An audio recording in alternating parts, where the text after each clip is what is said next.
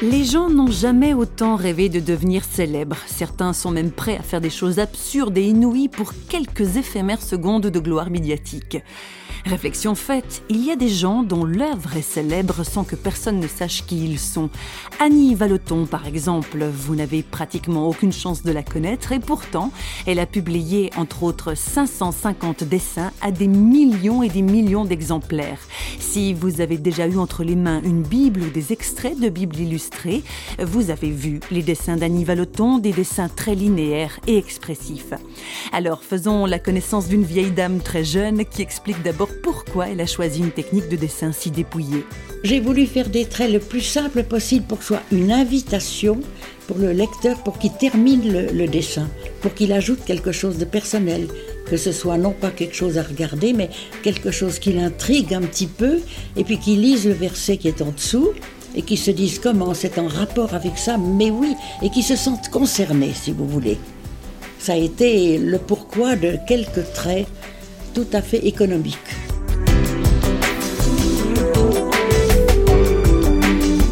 Moins on fait de lignes et plus c'est difficile. Il faut vraiment dominer son crayon d'une façon étonnante pour faire exactement la ligne que je veux.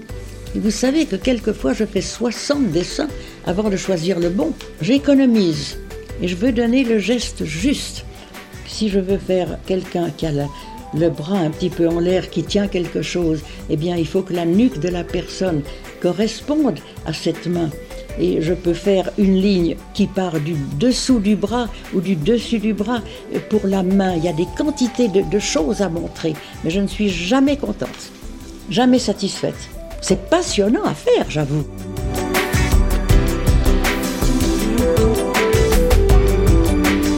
Le Nouveau Testament illustré par Annie Valoton a connu un succès phénoménal, les chiffres en témoignent, mais notre dessinatrice a gardé la tête bien sur les épaules.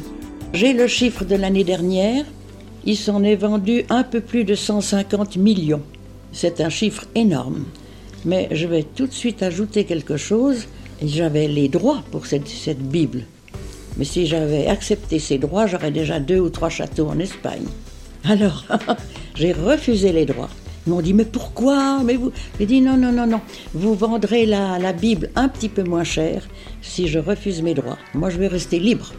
Et je suis libre.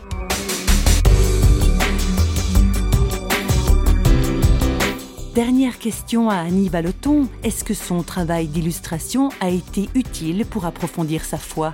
Surtout pour communiquer la foi. Pas tellement pour en vivre, parce que moi j'en vis, euh, bien sûr, dans ma vie quotidienne. Il est numéro un. Et je, me réfère à lui tout le temps, comme si c'était un bon copain, un bon camarade. C'est vrai, parce que si on le voit très loin, avec des, des habits étonnants, assis sur un nuage, c'est pas ça. C'est un camarade qui vous aide, qui met sa main sur votre épaule, et puis qui vous dit attention, là ça ne va pas. Ah bon, alors on fait quelques pas en arrière, on reprend un autre chemin, et quand il est d'accord, c'est difficile de savoir s'il est d'accord, mais on va de l'avant.